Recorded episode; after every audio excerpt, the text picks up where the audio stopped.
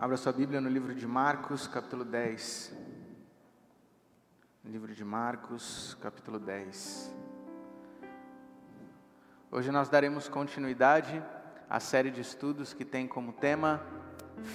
Semana passada falamos sobre alguns dos problemas, ou estamos falando sobre os problemas que enfrentamos na vida e a importância da fidelidade para enfrentá-los. Semana passada falamos do problema do sustento, hoje falaremos do problema da riqueza. O problema da riqueza é o tema de hoje. Eu quero ler com você Marcos capítulo 10, mas antes quero te convidar a fechar os olhos mais uma vez. Nós vamos orar pedindo a instrução divina nesse momento.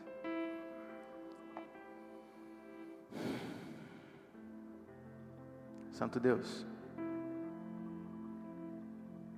obrigado, Senhor, porque nós podemos de diversas formas buscar te adorar. Cantamos, oramos, celebramos com os nossos filhos, nós ofertamos, e agora nós queremos te adorar através do estudo da tua palavra. Mais do que isso, além de te adorar, nós queremos ouvir tua voz, entendendo qual é a tua vontade, a tua direção para nós hoje.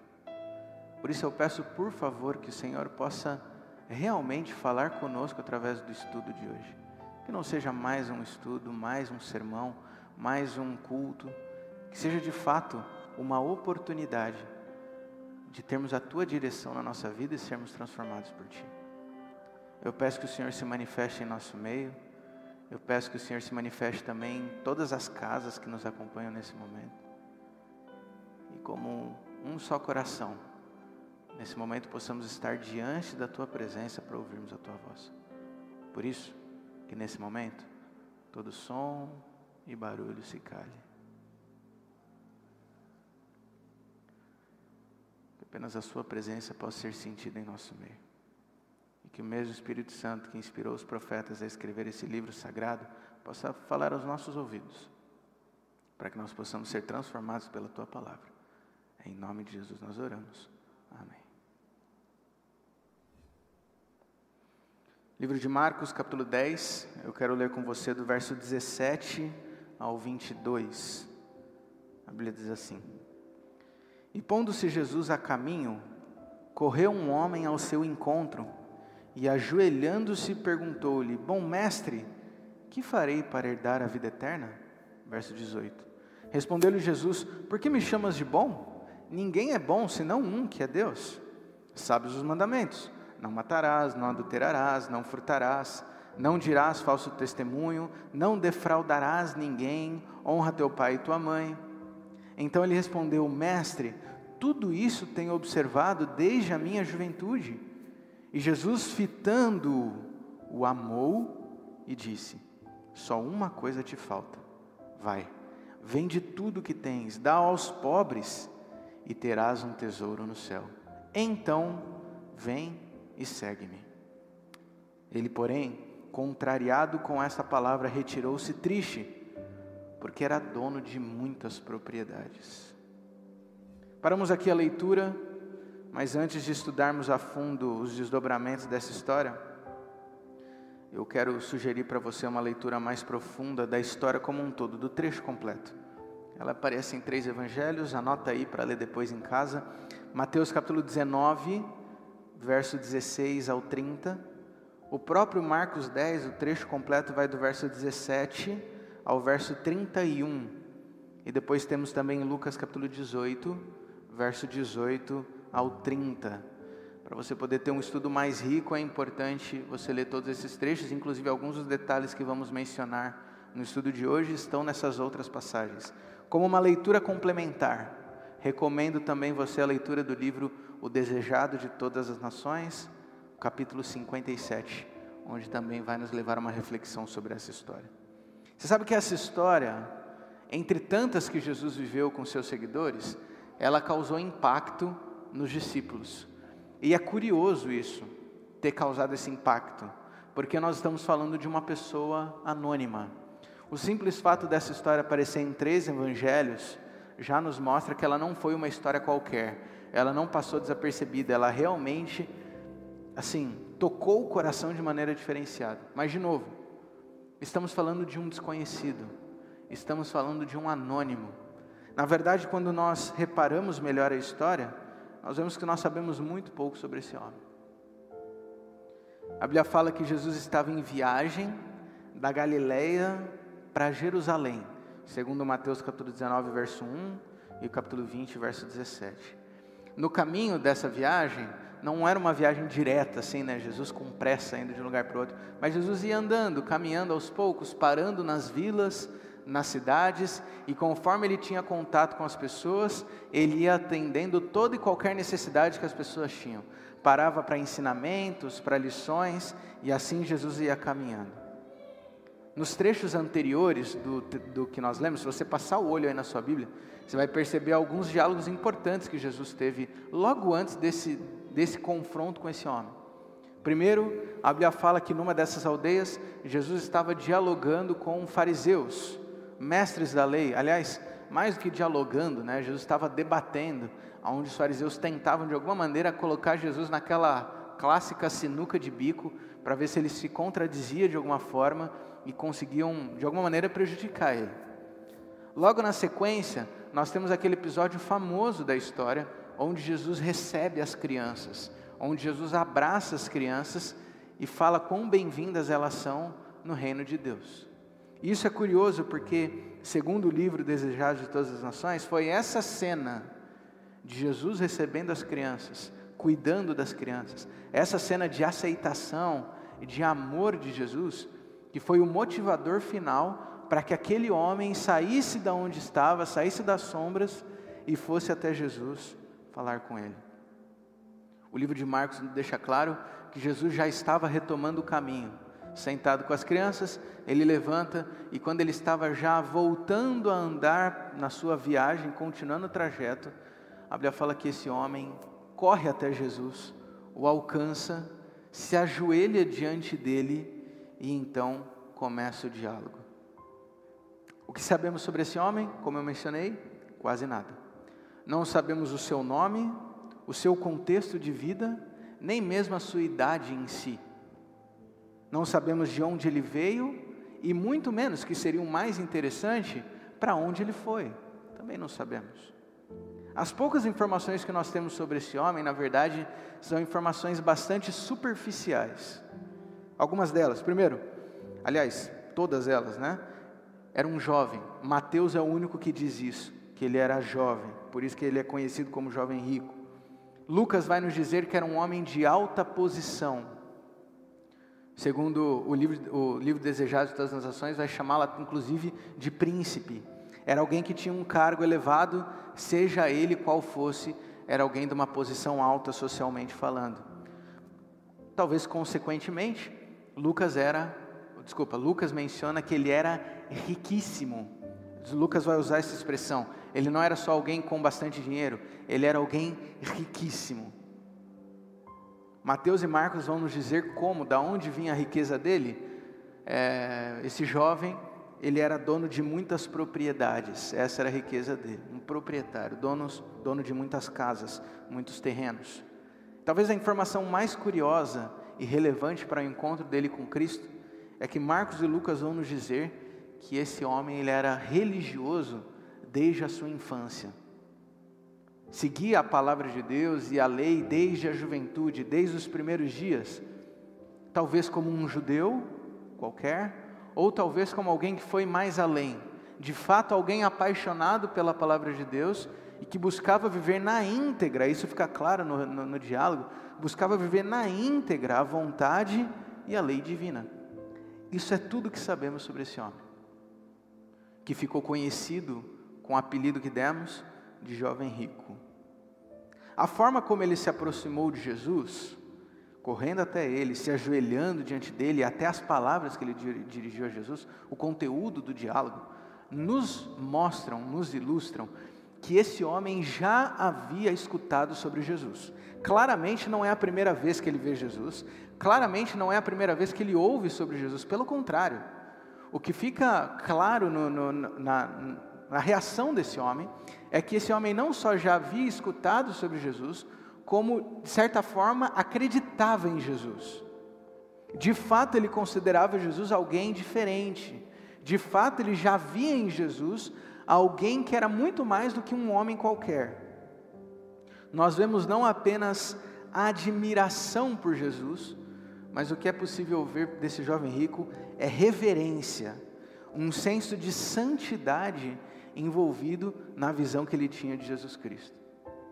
No diálogo que ele tem com Jesus, os três evangelhos dão ênfase para uma palavra que parece bobeira, mas essa ênfase do evangelho não é por acaso. Você consegue descobrir qual palavra é essa quando você lê?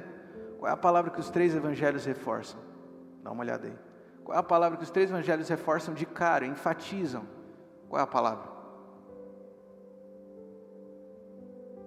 Eu estou esperando a resposta, tá? Para quem está ouvindo em casa. Qual é a palavra? Consegue identificar? Logo de cara, a palavra bom. Essa palavra é enfatizada. E não é por acaso. Não só ele fala o bom nas três evangelhos, como Jesus começa a resposta questionando o tal do bom. Esse bom não era qualquer coisa. A palavra grega que nós encontramos aqui nos três evangelhos é a palavra agatos, que significa bom, nobre, excelente. Mas há uma pequena divergência no uso, no direcionamento da palavra. No livro de Mateus, você vai, pode reparar, se quiser dar uma olhada depois em Mateus 19, é, a palavra bom é relacionada aos atos. A pergunta dele é: Mestre, que farei de bom para alcançar a vida eterna. Ou seja, o bom foi usado relacionado às ações. Mas no livro de Marcos e Lucas, como nós lemos aí em Marcos 10, o bom é relacionado ao mestre e não às ações. O termo grego que ele usa era didaskale HT, que significa bom mestre, bom mestre. E é justamente a essa afirmação de bom mestre, didaskale HT, que Jesus questiona o uso dessa palavra. Segundo o comentário bíblico adventista, esse não era um termo usado comumente. Quem eram os mestres daquele tempo? Vai lembrar que didáskale, mestre, é um professor, é um ensinador, certo? Então ele vê Jesus como mestre, como ensinador. Quem eram os ensinadores daquele tempo? Os fariseus, os escribas, os mestres, doutores da lei. E segundo o comentário bíblico adventista, não se, não se costumava se referir aos mestres daquele tempo como HT. Não se costumava se referir aos mestres daquele tempo como bom mestre. Não se usava essa terminologia. Na verdade, o que a gente percebe, segundo o comentário, é que essa era uma terminologia usada para Deus. Esse tipo de bom aqui no grego era usado para Deus e não para os mestres. Isso fica muito claro na resposta de Jesus. O que, que Jesus retruca sobre o bom? Ele fala: bom só existe um que está no céu. Ou seja, por que, que você está usando para mim um termo que deveria ser usado para o Pai? Isso nos ilustra, parece bobeira, mas isso nos ilustra o quanto o jovem rico já considerava Jesus como um ser divino, como um ser enviado por Deus, como alguém fora da curva, como alguém que não é normal, como um mestre que é bom, o bom mestre, o mestre enviado por Deus. E quando Jesus retruca isso, ele ainda enfatiza, como quem diz: Ah, então quer dizer que você já vê em mim essa divindade? Você entendeu de fato que eu sou enviado pelo Pai, a ponto de usar essa terminologia comigo? Aquele jovem reconhecia divindade em Cristo. O jovem rico, em alguma medida, ele já cria em Jesus. E por isso eu destaco o que eu falei antes, que nós não sabemos o contexto desse homem. A gente não sabe se ele já ouviu outras pregações ou quando, se ele já seguia Jesus há um tempo, mas claramente o jovem rico, em alguma medida, ele já cria em Jesus de Nazaré. Essas informações, essa apresentação de quem esse homem é, e essa conclusão da espiritualidade que esse homem vivia, destaca para nós a melancolia dessa história. A história do jovem rico é uma história melancólica, é uma história frustrante, é uma história de derrota, é uma história triste. Por quê? Porque, mesmo já entendendo que Jesus era alguém diferente, mesmo já entendendo a divindade de Cristo, mesmo já reverenciando Jesus, quando o jovem rico descobriu o preço do discipulado de Cristo, também chegou à conclusão de que ele não estava disposto a pagar esse preço. Então você percebe que a escolha do jovem rico, ela é muito dura, ela é muito racional, como alguém que entendeu com quem está falando, mas que simplesmente decidiu não pagar esse preço. O jovem rico, como lemos e você conhece a história, decidiu recusar o chamado de Jesus, virar as costas e ir embora. Você percebe que é uma história, inclusive, sem final. O que aconteceu com o jovem rico? Para onde ele foi? O que aconteceu com a espiritualidade dele? Ele deixou de seguir Jesus? Ele deixou de crer em Jesus? Não sabemos. A história simplesmente não termina. E talvez a gente poderia é, justificar isso com aquela música que diz assim: quando Jesus te chama e tu não vens, para onde vais então? A vida do jovem rico chega no ponto auge e ele escolhe o caminho errado, vamos dizer assim. O que nós podemos aprender com essa história? O que ela nos ensina sobre o tema da fidelidade, que é o assunto que estamos conversando aqui? O que nós podemos aprender com o jovem rico sobre dependência?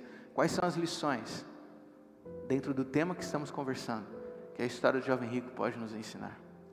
Eu destaquei para hoje quatro lições que podemos tirar dessa história dentro do tema que estamos conversando. A primeira delas, grava aí. Nós estamos falando sobre fidelidade, que fidelidade tem que ver com confiança, que tem que ver com dependência, não é? Pois bem, a primeira lição que o jovem rico, que a lição do jovem rico, desculpa, a primeira lição que a história do jovem rico nos ensina é que a salvação não vem pelo controle. A salvação não vem pelo controle. Como assim?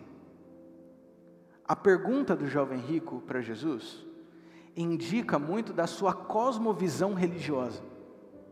Ou seja, a pergunta que o jovem rico faz para Jesus nos revela muito sobre o que ele pensava sobre religião, sobre fé e principalmente sobre como a salvação funciona.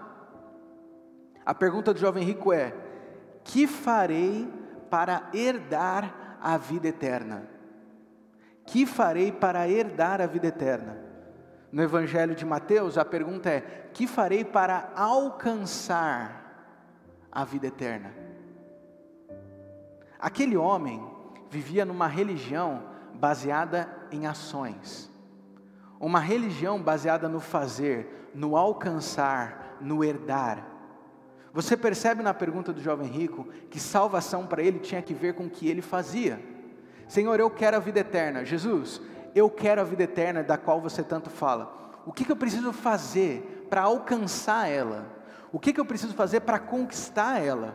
O que, que eu preciso fazer para herdar? O que, que eu preciso fazer para merecer isso? O jovem rico tinha uma religião baseada em ações, baseada no fazer. Eu vou destacar daqui a pouquinho o fato de que claramente ele não se sentia salvo. E qual é a solução então para alguém que não se sente salvo? Na, na cabeça do jovem rico é fazer melhor, é fazer diferente. Quando ele percebe que a salvação ainda não está no coração dele, a reação que ele tem é: o problema está no que eu faço. Essa, minha querida igreja, nada mais é do que a melhor definição do que significa salvação pelas obras a tentativa de, de alguma maneira, pelos nossos atos, justificar a salvação. Pelo que fazemos ou deixamos de fazer, alcançar, herdar a vida eterna. Uma religião baseada nas ações. Talvez, eu vou aqui supor, ser especulativo, talvez, por que, que o jovem rico foi perguntar para Jesus? Porque talvez ouvindo a pregação de Jesus, percebeu que o padrão que Jesus estava estabelecendo era um padrão diferente. O conceito, a filosofia que Jesus apresentava era diferente de todas as outras. Portanto, talvez para eu ter a salvação, o que eu preciso é seguir a lei desse cara e não a lei que eu estava seguindo até agora. Jesus, então me diga você, você que é enviado do Pai, você que é o bom mestre, me diga você, o que eu preciso fazer para herdar a vida eterna? Porque talvez o que eu estou fazendo até agora não está adiantando. E você percebe que Jesus responde na língua que ele entendia. Você percebe que Jesus responde no mesmo idioma? No sentido que ele pergunta: O que eu preciso fazer? Jesus fala: Você quer fazer? Bom, segue os mandamentos. Aliás, a gente poderia até tirar outra lição aqui, eu, eu só vou destacar para você descobrir em casa, tá? Repara que Jesus só menciona os mandamentos relacionados ao amor ao próximo e não ao amor a Ele. Curioso, Jesus não menciona não ter outros deuses, não adorar imagens, nem mesmo sábado, Jesus menciona sobre o amor ao próximo. Isso é digno de outro estudo. Mas Jesus olha para o jovem rico, fechando parênteses, e fala a língua dele. Você quer fazer? As ações estão aqui. Honra teu pai e tua mãe, não matarás, não adulterarás, não furtarás, não dirás falso testemunho. Jesus fala a língua dele. E esse homem retruca, demonstrando a sua salvação pelas obras, ele diz: Mas eu já tenho feito isso, isso eu já vivo, isso eu já faço faz muito tempo. E aí Jesus olha, eu imagino agora Jesus olhando para ele, porque a Bíblia diz que Jesus fitou e o amou, como quem diz. Então você já sabe que não é por aí. Jesus olhou, a expressão fitou no Evangelho não é simplesmente que Jesus olhou para ele, é aquela ideia de que Jesus olha assim no fundo do olho e vai na alma da pessoa.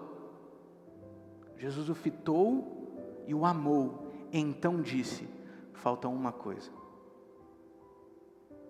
Como quem diz, você já sabe que não é esse o caminho, você já sabe que isso não funciona. O jovem rico vivia a salvação pelas obras, o jovem rico vivia uma religião legalista, e aqui nós temos uma, um, um ponto relacionado à dependência. Você sabia que o legalismo tem que ver com dependência? Que é o tema principal que estamos falando sobre fidelidade? É porque legalismo também é uma forma de controle. Legalismo também é uma forma de controle. Na semana passada, nós falamos sobre o maná e como o povo de Israel não tinha controle sobre o sustento que estaria sobre a mesa. A história do jovem rico nos revela essa essa tendência, essa busca que nós temos por também ter o controle da nossa salvação. Você já parou para pensar por que, que a gente tem essa tendência tão grande de toda hora cair para o legalismo?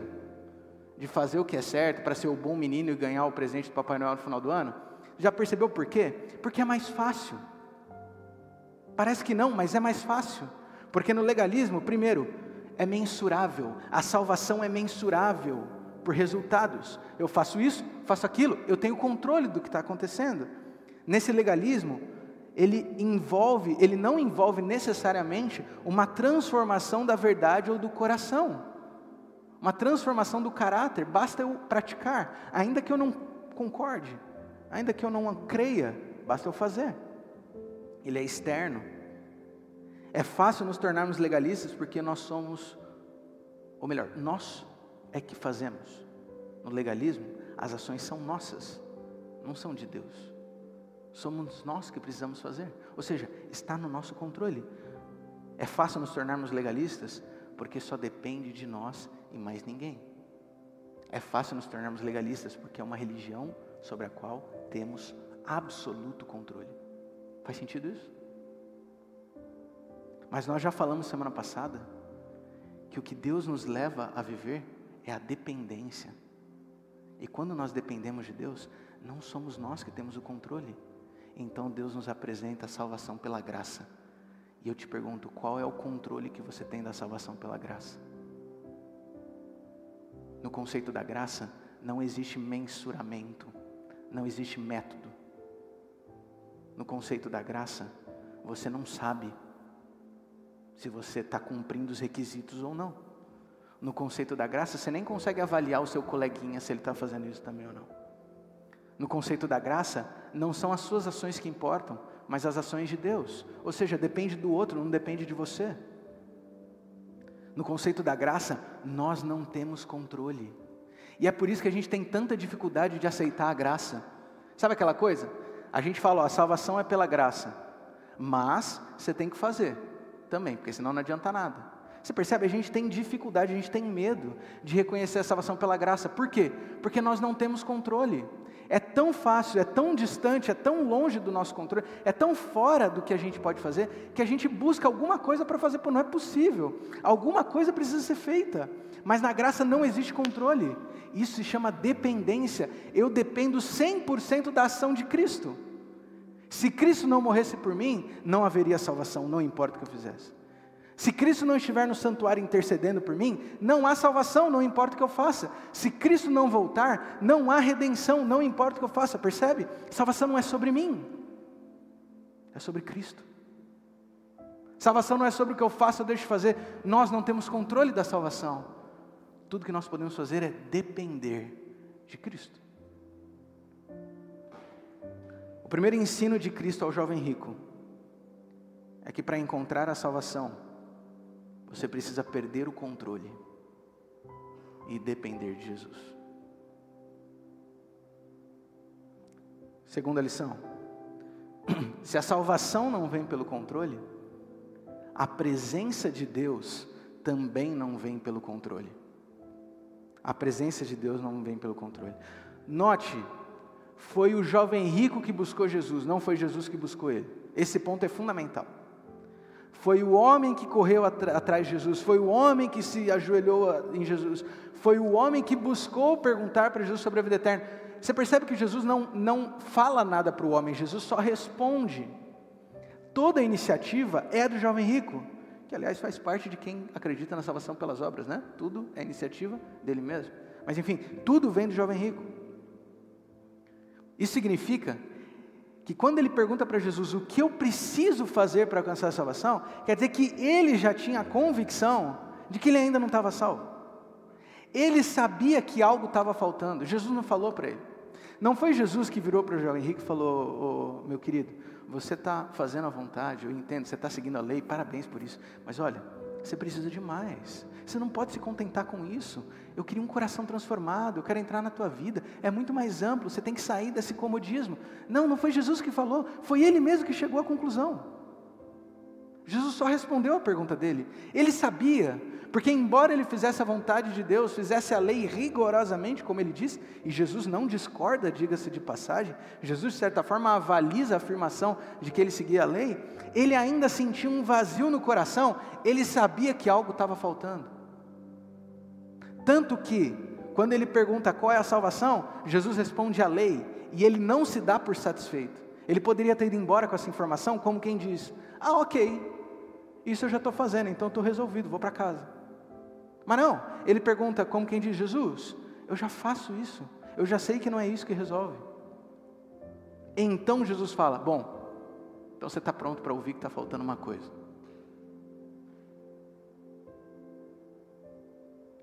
Na ideia da salvação pelas obras, o jovem rico já havia concluído que sozinho não era o suficiente. Ele já havia concluído que nessa religião de controle, pode até parecer mais fácil, mas a presença de Deus não é igual. Porque numa religião pelas obras, a religião é sobre mim. O que eu faço, o que eu deixo de fazer, o que eu escolho. Não é sobre Deus.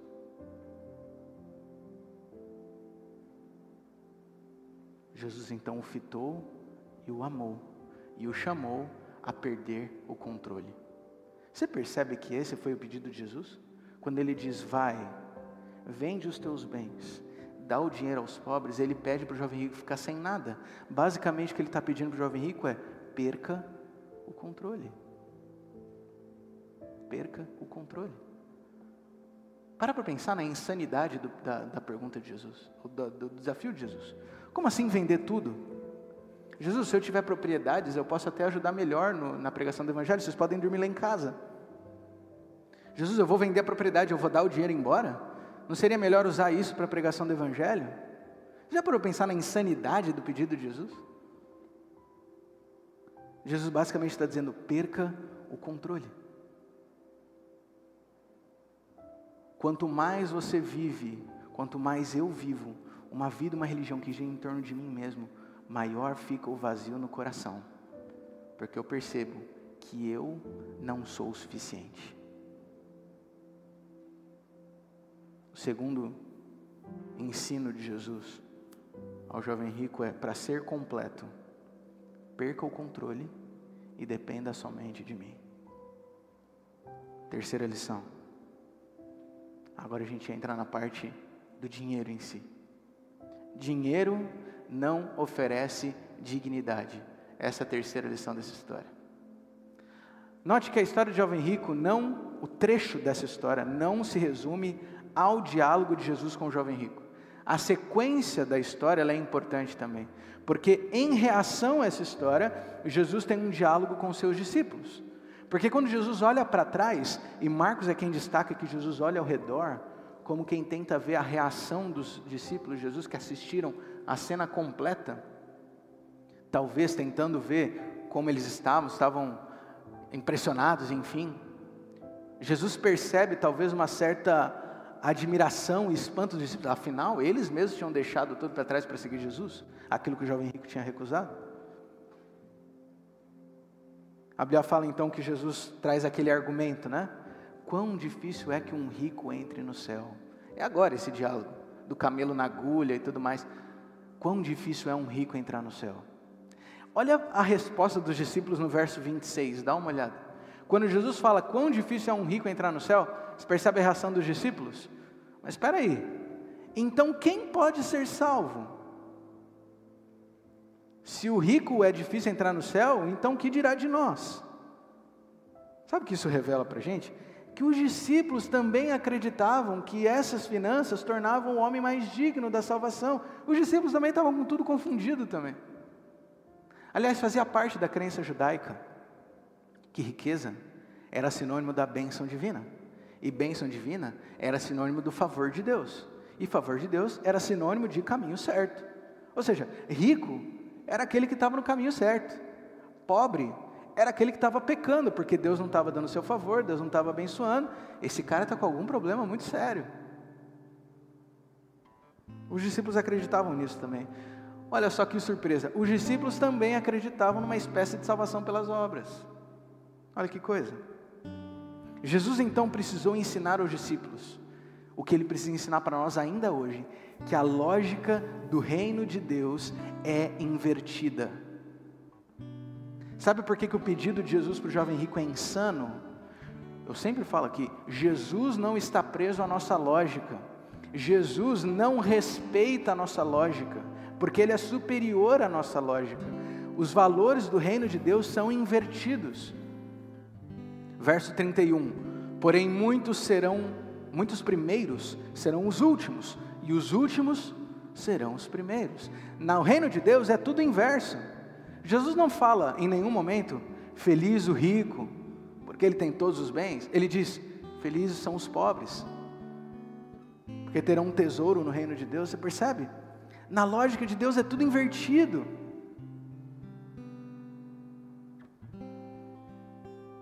Ter, o terceiro ensino de Cristo aos discípulos e o primeiro sobre as finanças é que para ser digno, para ser digno, nós precisamos perder o controle e confiar em Cristo.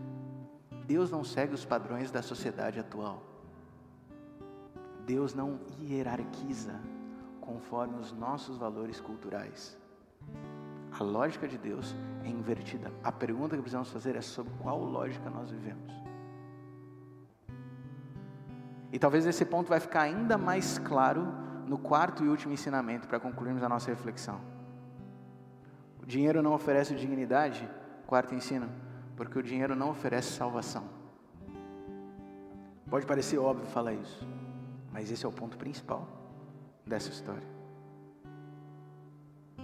No verso 24 e 25, Jesus diz: Filhos, quão difícil é para os que confiam nas riquezas é entrar no reino de Deus.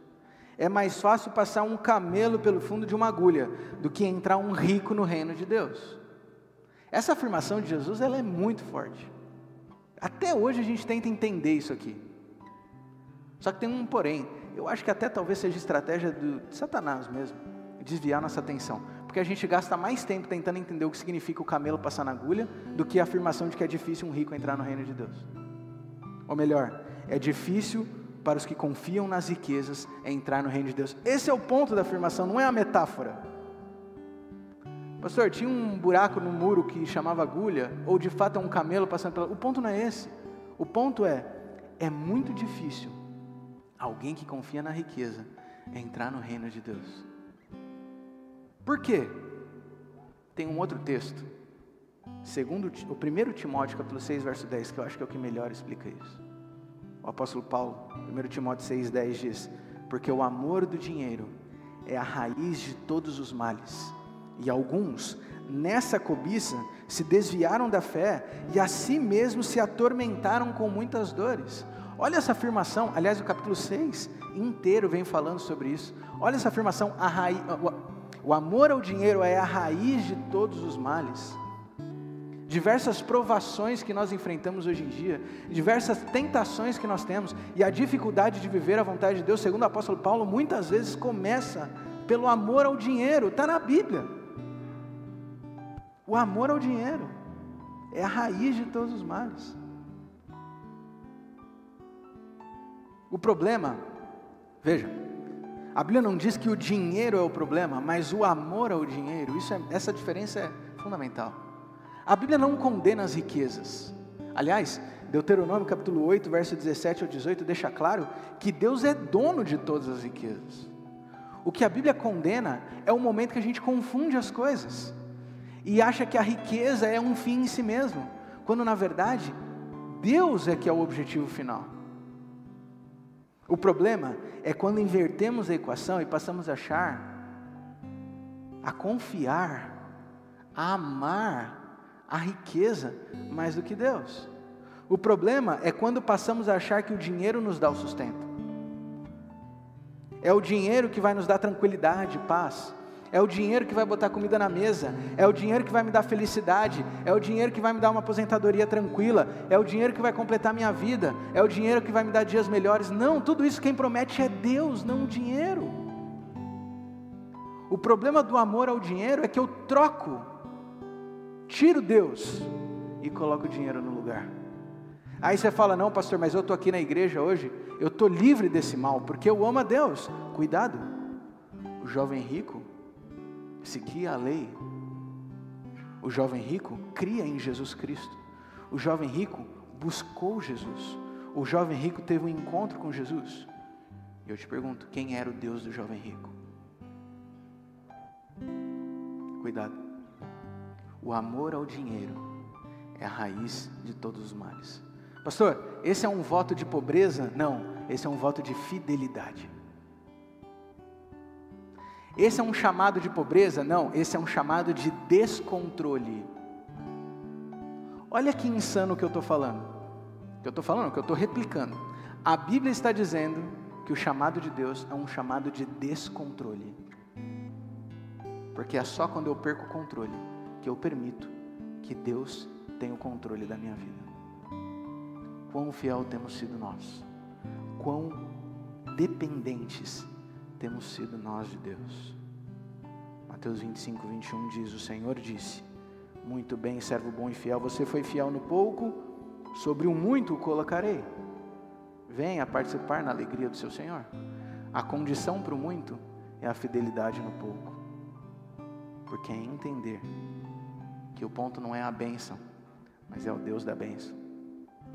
O ponto não é ter controle, mas é entregar o controle. O ponto não são as riquezas, mas o Deus que é dono de todas as riquezas. Nós vamos terminar cantando. Enquanto você canta, ora, ouve, fale com Deus. Quem tem o controle da sua vida?